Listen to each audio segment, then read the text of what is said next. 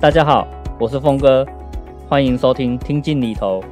这是由关键评论网媒体集团旗下的财经媒体商议制作的 Podcast 节目，由峰哥我来主持。节目议题涵盖生活理财、股市、债券、房地产投资以及各种最新的商业趋势。大家如果有任何理财与投资的问题，欢迎留言发问，我知无不言，言无不尽。大家好，我是峰哥。那当你听到这一集的时候，应该已经是二零二四年了。不过我们这一集是在二零零三年、二零二三年年底好所录的，所以先跟大家说一声新年快乐。那新年嘛，我们可能就会看到很多的这个新闻或者是这个报道说，诶二零二三年啊，有什么样的这个绩效啊，赢过大盘啊，或是赢过台湾五十，好零零五零，或者是零零六二零八这一些基金，哦这些 ETF，那一定会有很多的啦。那但是我会建议啊，当你看到这种说法的时候啊，都要特别小心哦。就是你看到这个每年年底，然后大家在盘点这个基金的绩效，或是盘点一些资产啊，或是类股的绩效的时候，你当然一看就会知道到底有什么赢过了大盘。或是赢过了零零五零哦，可是问题是你那个时候知道了这个能干嘛吗？啊，其实是什么都不能做的哈，因为真正厉害的啊，例如说有一些达人，或者是有一些专家哦，他如果真的厉害，他应该在年底的时候，或是年初的时候，就先跟你讲啊，什么什么东西哈，今年表现会超好的，那你就可以先布局嘛。哦，所以像是这样的一个资讯就会是有用的。那只要你相信他，然后他也一切都预测的很准的话，那其实哦，这就是一个对你来讲会很有用的资讯。可是啊，哦，重点是通常不是这个样子嘛，通常是年底盘点的时候才知道说，我、哦、今年有什么赢过了大盘，或是赢过了台湾五十这种指数哈、那所以呃，就知道这一些资讯其实是没有用的、那所以可能像现在这个年初的时候，你可以去找说，诶。有没有谁好预测说今年到底有哪一些类股，或是哪一些国家有哪一些基金哈可以赢过大盘的？如果他真的敢这样宣称，或是这样子预期的话，那你姑且可以去研究看看他讲的到底有没有这个发生的这个几率是怎么样哦。如果真的可以赢过大盘或赢过零零五零的话，那其实也不错啊，你就可以。啊，试着看看你是不是要相信这样的一个说法，然后试着去投资哦。要不然就是你如果是事后去看的话，其实所有的资讯或者所有的这个报道其实都没有什么意义啊。那其实基金市场上面哦，这个过去共同基金是一个主动操作的这个市场嘛，所以在基金市场上面最常看到的一件事情就是，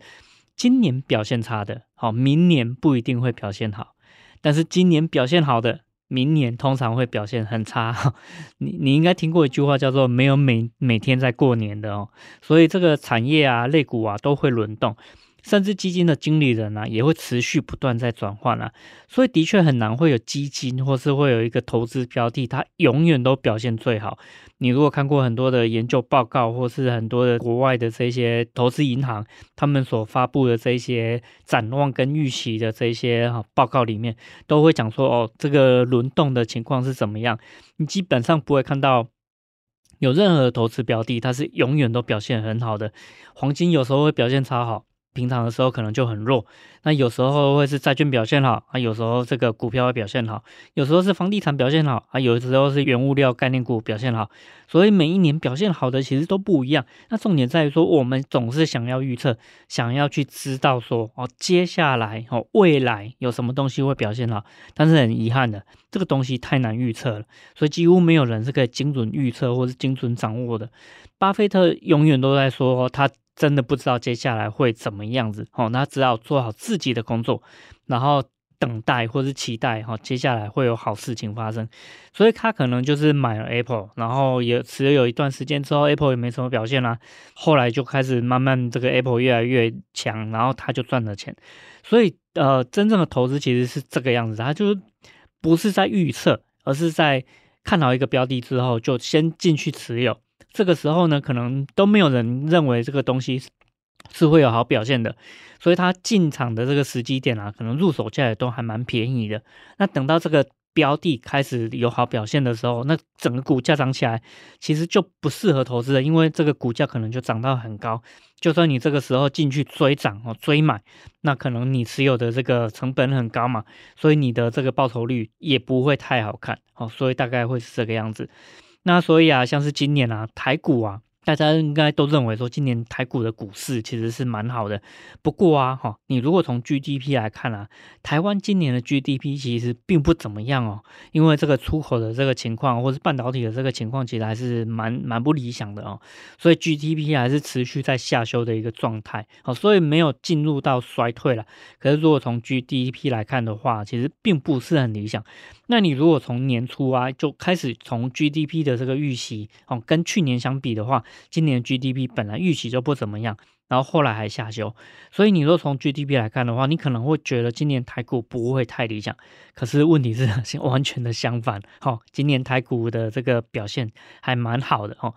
包括就是连零零五零这种非常贴近大盘这个标的，它都可以涨了二十几趴哈。那还有一些像是啊零零五六，原本是大家用来领高股息的这种投资标的哦，它因为持有了 AI 概念股哦，所以今年反而涨得比零零五零还要更凶。你想想看哦，原本一个啊台湾高股息的 ETF，你想要的是它高值利率，结果今年不但给你高值利率，这也就算了，它还给你很高很高的资本利得，哇，那这个真的是一开始都没有预预料到或预期到的嘛，吼。所以啊，我们也看一下啊，就是去年哈、哦，这个股债都跌，股票跌了二十几趴，然后债券也跌了很凶。那因为升息的这个影响嘛，所以所有的资产都因为货币政策的这个资金紧紧缩，其实很难会有好的表现。所以去年当股债都跌的时候，就会有一堆人在那里说：“哇，传统的资产配置已经失效了。”好，你以为？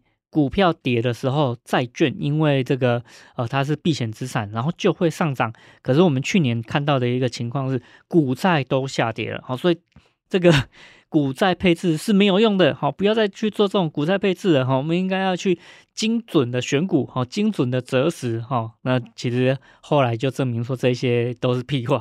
为什么呢？啊，如果你今年又是什么精准选股、精准择时的话，啊。跟这个股债都有配置的人相比哦，你就会发现哇，完全的颠倒过来。今年如果你有股债都配置的人，反而才是赢家。为什么？因为今年哈、哦、完全的相反，股债都涨。没错啦，我们以前会希望好、哦、可以看到股票跟债券是负相关的。如果有一个涨一个跌，那当这个大的行情来的时候，你至少会有一个资产会有好的表现，所以整体的跌幅就不会太深。不过，当它都是正相关的时候，我们就很难预期有哪一个资产可以发挥避险的效果。哦，那当然避险的这个效果的确不如预期。可是呢，你如果股债都持有的时候，其实你在不同的环境下，哦。你都会有一个资产会有比较好的表现，那这个情况其实并没有因为呃任何的时空背景的改变而发生任何意外的，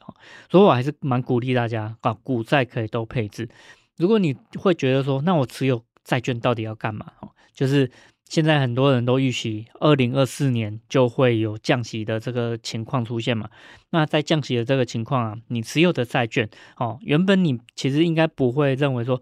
哦，我持有债券是为了要去赚它的这个价差的资本利的，可是啊，在降息的这个过程中，你就有可能赚到资本利的，所以我还是认为说，你不要太去预测未来或者预测行情会怎么走，你其实是持有好的资产，然后等到有一天它自己就会表现给你看，哦，所以这个才是一个比较正确的资产配置的一种做法。所以很多人都会想说，哦，投资是不是要预测未来，那绩效才会比较好？那我会觉得说，其实投资要成功，或是要有好的这个绩效，真的不一定要预测未来哈。包括说巴菲特，他其实就从来不做预测未来的这种事情，他这个总经也不看，然后他这个呃。个股的这个接下来的行情会怎么样走，他也不太在乎，哦，所以真的不必太在乎说你是不是知道未来的这个行情或是未来的景气会怎么走。像是零零五零啊，它就是一种投资标的哦，它不用去预测未来，可是啊，长期下来你会发现零零五零超级难打败的，你几乎不会看到啊。就是你如果每年年底哈都去看这个台股基金的这个绩效排行榜，你几乎不会看到零零五零或是零零六二零八这种贴近大盘的这种 ETF 在绩效排行榜的很前面哦，几乎不会看到。可是啊。你因为我们现在有很多基金网站嘛，那你可以去拉什么三年啊、五年啊、十年的这个累计报酬率。当你把这个时间拉长之后啊，你就会发现，诶，零零五零或是零零六二零八的这种贴近大盘的 ETF 啊，它的绩效排名怎么是越拉长时间就越往前面呢？哇，这个其实蛮有趣的哦，因为拉长时间之后啊，能够持续赢过零零五零或零零六二零八的基金，反而会越来越少。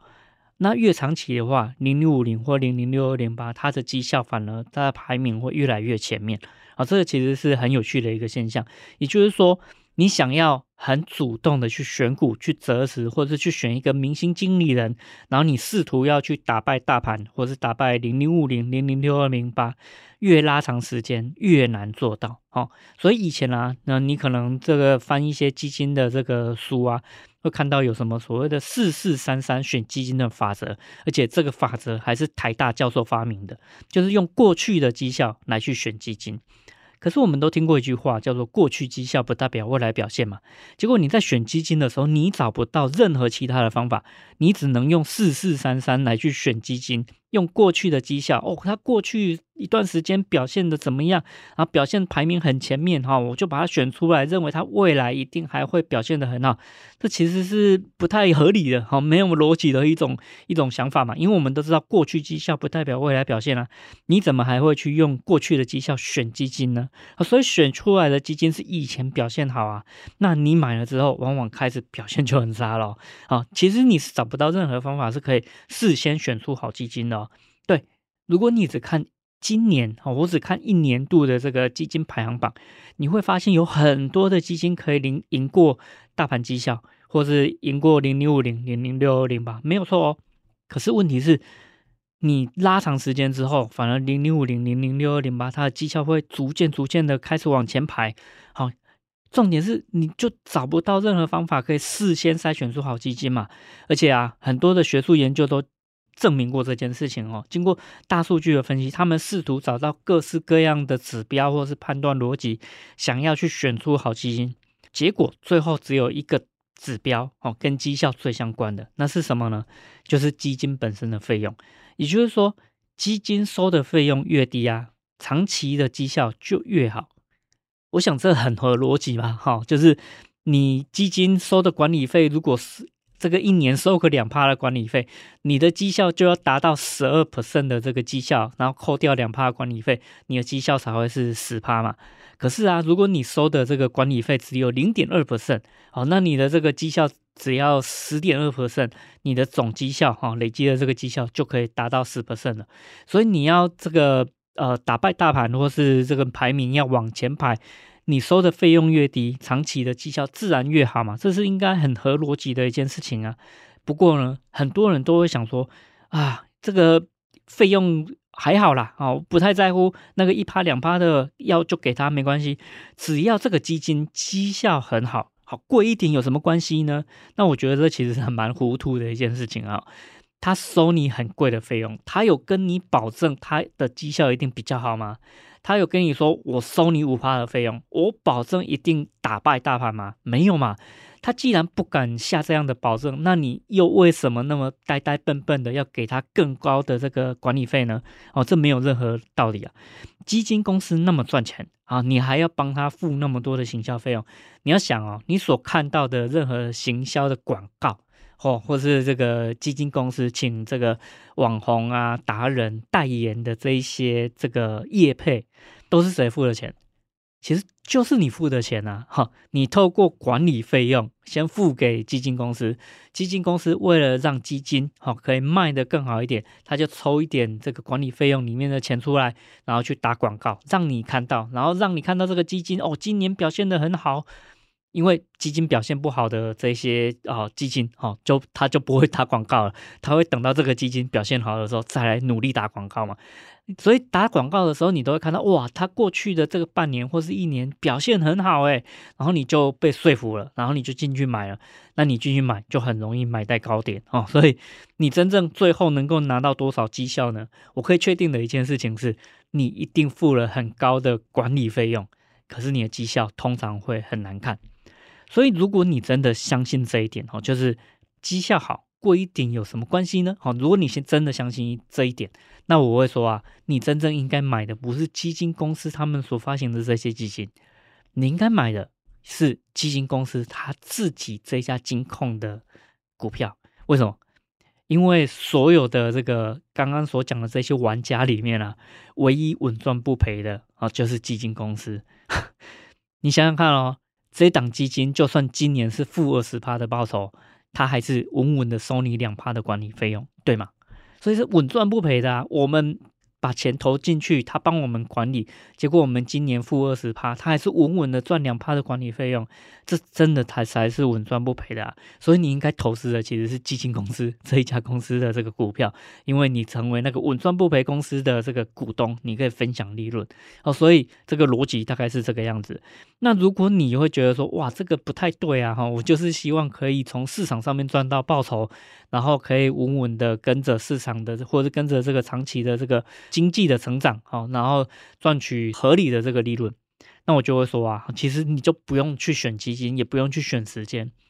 最简单的一种方式，而且很难打败的一种方式，就是直接买进零零五零或是零零六二零八，这样就可以了。那很多人就会说，这样的方法听起来很笨哦，很不求长进。可是啊，好。对啦，是完全不用任何的技巧，没错，因为你不用选股，也不用择时，也不用选基金。可是问题啊，就是它很难打败啊。你一年内要打败它的这个成功的几率就已经不高了，因为如果扣除费用的话，你真的要打败零零五零或零零六二零八。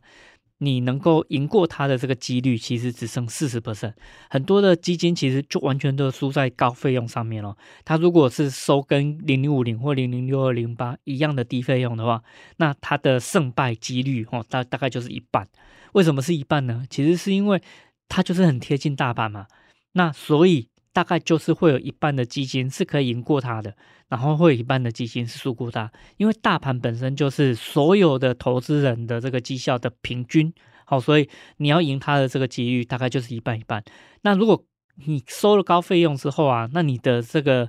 呃成功的几率哈，你要打败大盘的这个几率就瞬间降低很多。好，那这是一年内的这个情况。那拉长时间呢？哇，你要赢过这个。大盘型指数的这种 ETF 的几率就越来越低，我说它真的是一个很难打败的一个情况，所以除非哈，你投资不是为了要赚很多的钱，你投资纯粹是为了要啊彰显自己的能力啊，或是要是跟人家炫耀你的眼光有多精准，那你当然就可以去选股去择时，然后啊挑出一些操作的非常好的一些啊对账单，然后跟人家讲哦，你有多厉害，你有多厉害。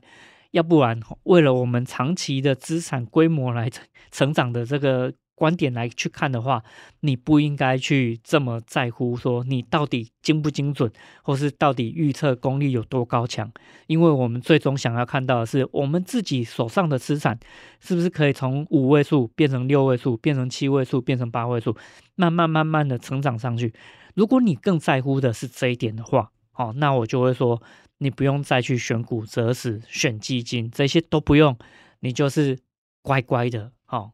定期定额的，有闲钱就把它放到零零五零或者零零六二零八上面去就好了。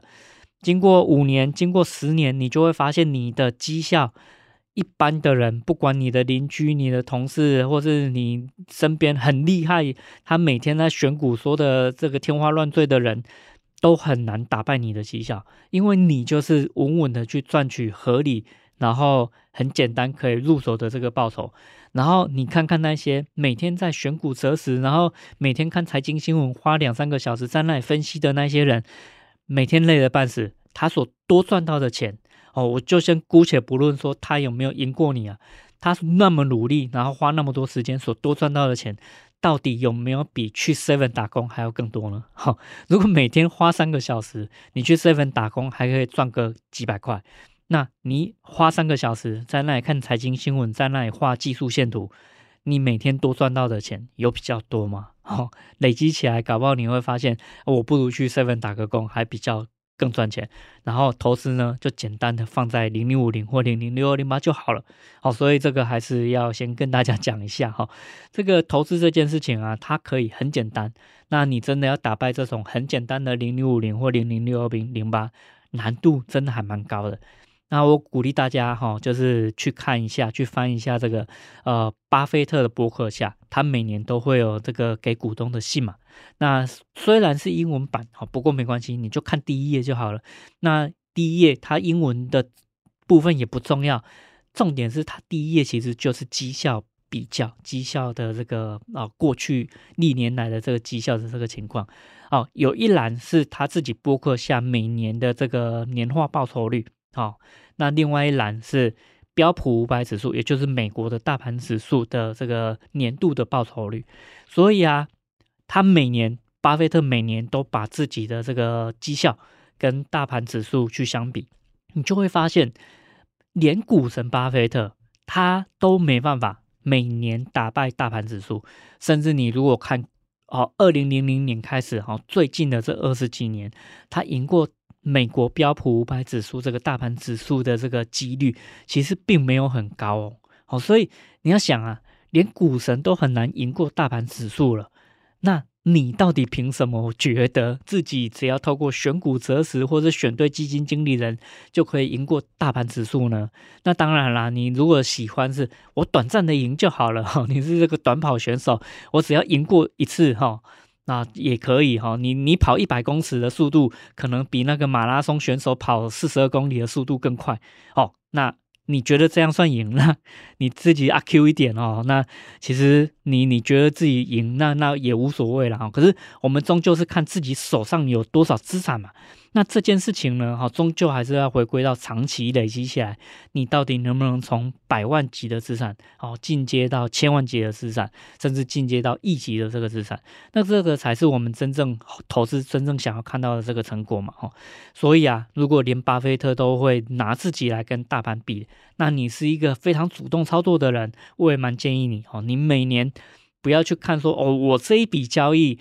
净赚了两百 percent。你要去看的是你总资产的情况啊，哦，一笔交易赚两百趴有什么了不起？你的总资产你搞不好只投入百分之一进去，那赚百分之啊赚两百 percent，然后占你总资产其实也没有多少嘛，哈，你搞不好还不如把你的总资产拿去定存，还赚更多钱嘛，所以这个。单笔交易的这个赚赔其实不是太重要，我们最终还是看总资产。所以这是一些啊观念上面的这个调整跟分享了。好，那也希望大家说，你还是稍微看一下自己哈。如果你还是很喜欢主动操作，那你真的好要把自己的总资产跟大盘比一下。